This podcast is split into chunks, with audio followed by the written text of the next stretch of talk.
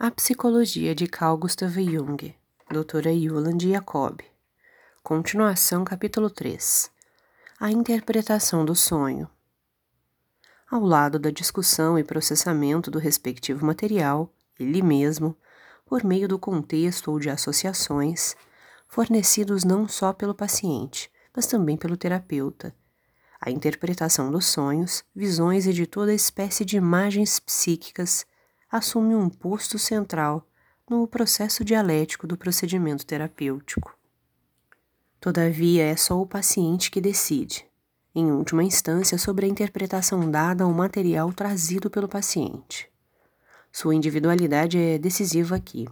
Isso porque deve surgir nele uma vivência clara de anuência, que não é um dizer sim racional, mas uma vivência real a fim de que a interpretação possa ser considerada corroborada. Quem quiser evitar sugestionalidade deve, portanto, encontrar aquela fórmula que alcança a concordância do paciente. Fecha aspas, nota 149.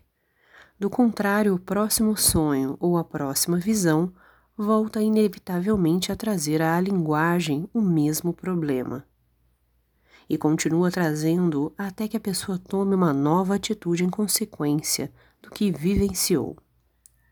A objeção frequentemente ouvida de que o terapeuta poderia influenciar sugestivamente com a interpretação só pode ser feita por uma pessoa que não conhece a natureza do inconsciente, pois, abre aspas, a possibilidade e o perigo do pré-julgamento é superestimado o psíquico objetivo, o inconsciente, é independente em máximo grau do ponto de vista da experiência. Se não fosse assim, tampouco poderia exercer sua função própria, a saber, a compensação da consciência. A consciência pode ser adestrada como um papagaio, mas não o inconsciente. Fecha aspas, nota 150. Se o médico e o paciente se equivocam na interpretação, com o tempo são rigorosa e inapelavelmente corrigidos pelo material inconsciente, que opera sempre de forma autônoma e que ininterruptamente dá continuidade ao processo. Jung diz, abre aspas, não se pode explicar o sonho com uma psicologia retirada da consciência. É um funcionar determinado que independe de querer e desejar, de intenção ou estabelecimento consciente de uma meta pelo eu. É um acontecimento sem intencionalidade, assim como se dá com tudo na natureza. É bastante provável que nós sonhemos constantemente. Mas quando estamos acordados, a consciência faz tanto alarido que não mais ouvimos. Se conseguíssemos anotar sem interrupções, poderíamos ver que o todo descreve uma determinada linha. Fecha aspas, nota 151.